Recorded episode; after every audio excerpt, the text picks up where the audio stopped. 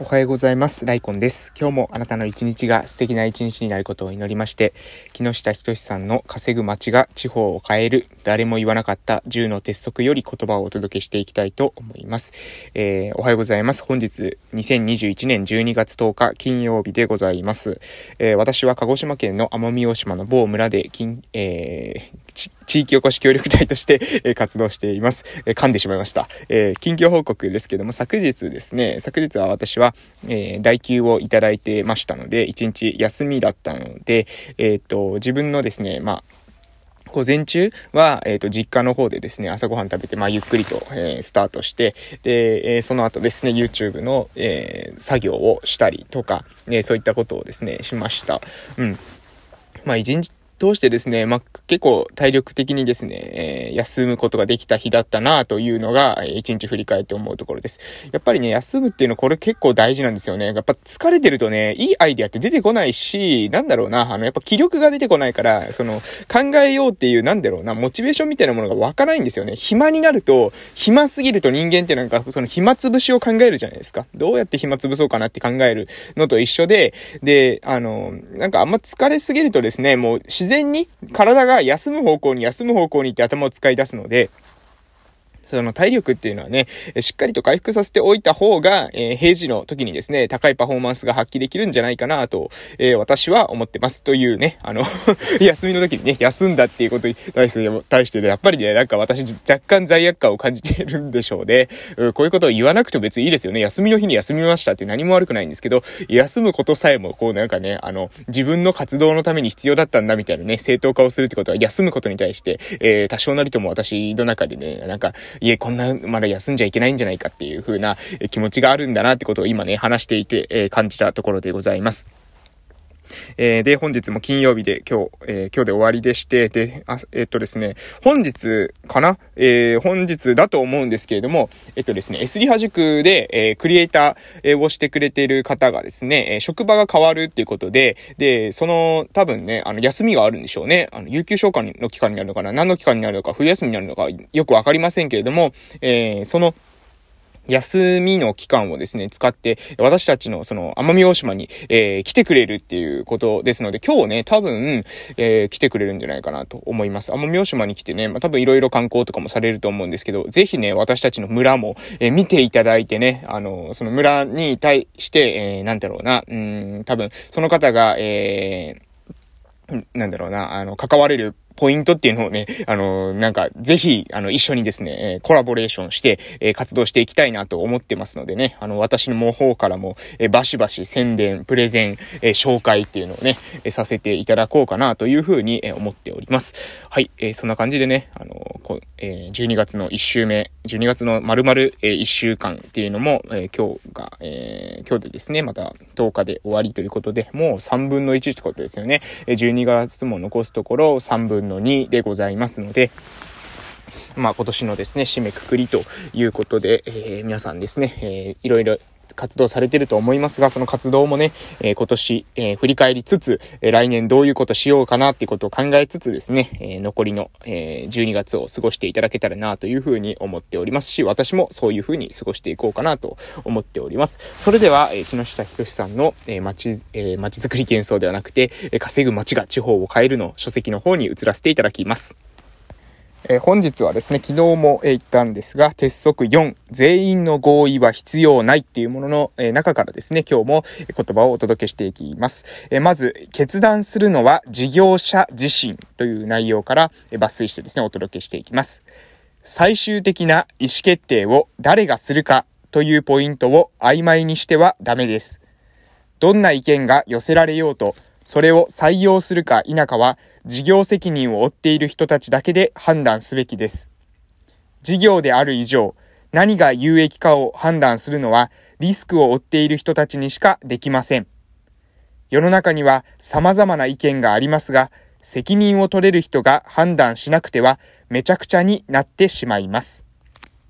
はい、えー、これがまず決断するのは事業者自身という内容です。えー、続きまして、賛同者を馬車に乗せてはいけないということについても話していきます。えー、私たちも主に不動産オーナーを対象にして説明会やミーティングを開くことがありますが、それはみんなの合意を得る場というより、賛同者を募る場と位置づけています。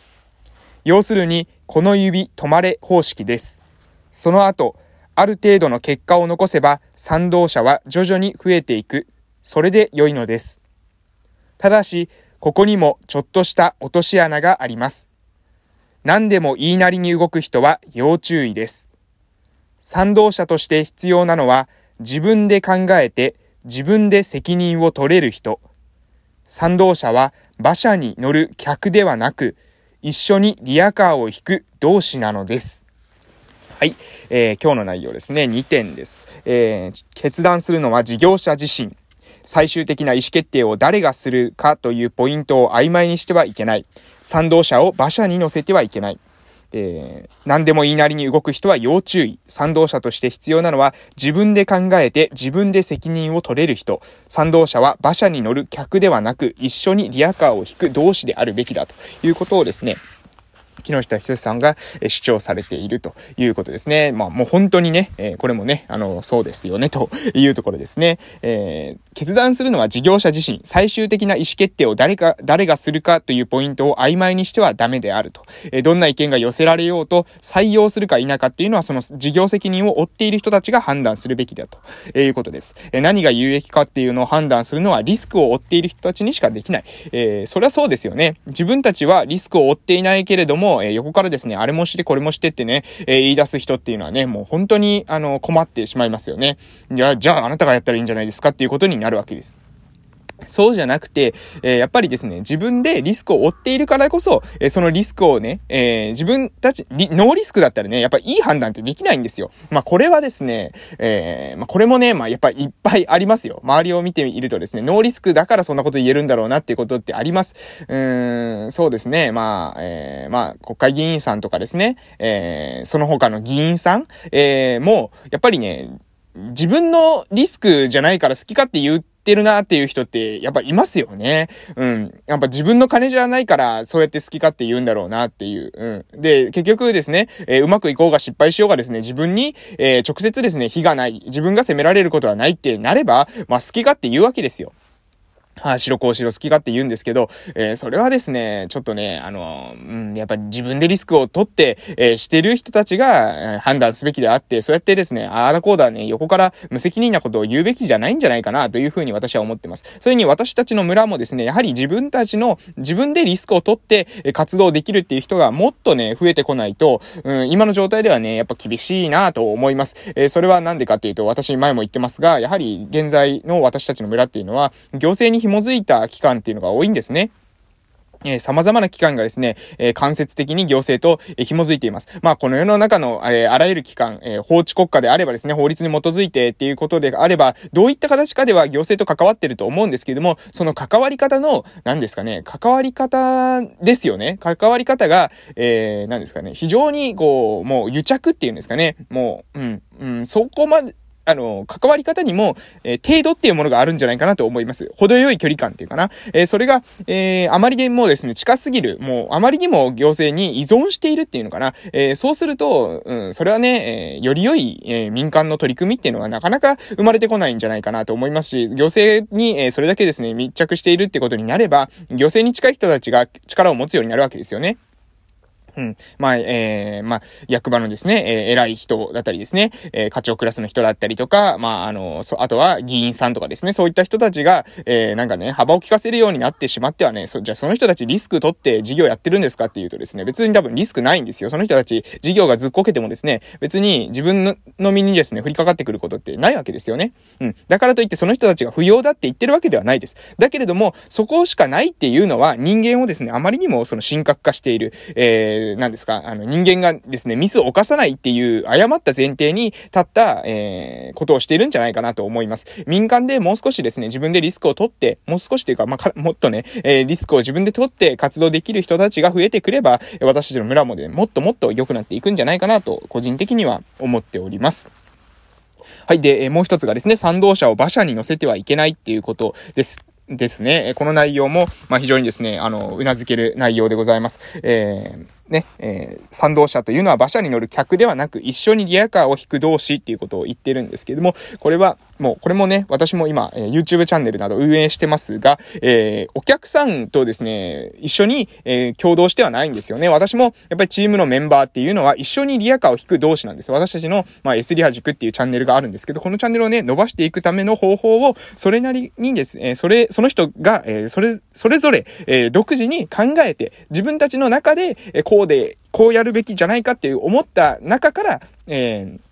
活動してもらっている。で、それにですね、共感してもらっている人たちを、えー、少しずつ、チームの中にですね、チームが少しずつ、えー、影響力が大きくなるに従って、えー、拡大をしていければいいんじゃないかなというふうに私は思ってます。なので、ま、え、大事なのは、え、どういった賛同者を集めるかですね。え、そこを徹底的に重視した方がいいと思います。今、私たちのチームっていうのはね、あの、非常に今、質が高い状態ですけれども、これでですね、えー、うぞうむぞうをですね、チームに引き入れて、え、しまっては、あの、チームのですね、そのなんだろう、クオリティ自体がですね、低下してしまう、ブランド価値自体がですね、地に落ちてしまうんじゃないかなというふうに思ってます。なので、私はやはり、その、志のある同士、一緒にですね、リアカーを引く同士たちとですね、今後も活動は続けていきたいなと思いますので、まあその、私がするっていうことはね、まあ私が一応、えー、メンバーのその面接っていうか、えー、面談っていうのは担当してるんですけど、やはり相手を見極めることですよね。で、見極めて私がもし間違った場合には、もう私がその責任を負って、えー、自分のその身の振り方を考えるってこともね、必要なんじゃないかなと思いますので、それだけね、責任を持って、えー、今後もね、あの、活動していきたいなというふうに思っております。ということで、えー、今日の内容、決断するのは事業者自身、リスクを負っている人が決断しましょう。賛同者を馬車に、馬車に乗せていけ、はいけない。えー、協力者というのは、客ではなくて、えー、一緒にリアカーを引く同志であるべきだという内容でございました。皆さんの、え活動の中にも何か、え参考になる部分がありますと幸いです。ということで今日はこの辺で終わらせていただきます。それでは本日も素敵な一日をお過ごしください。また夕方の放送でお会いしましょう。いってらっしゃい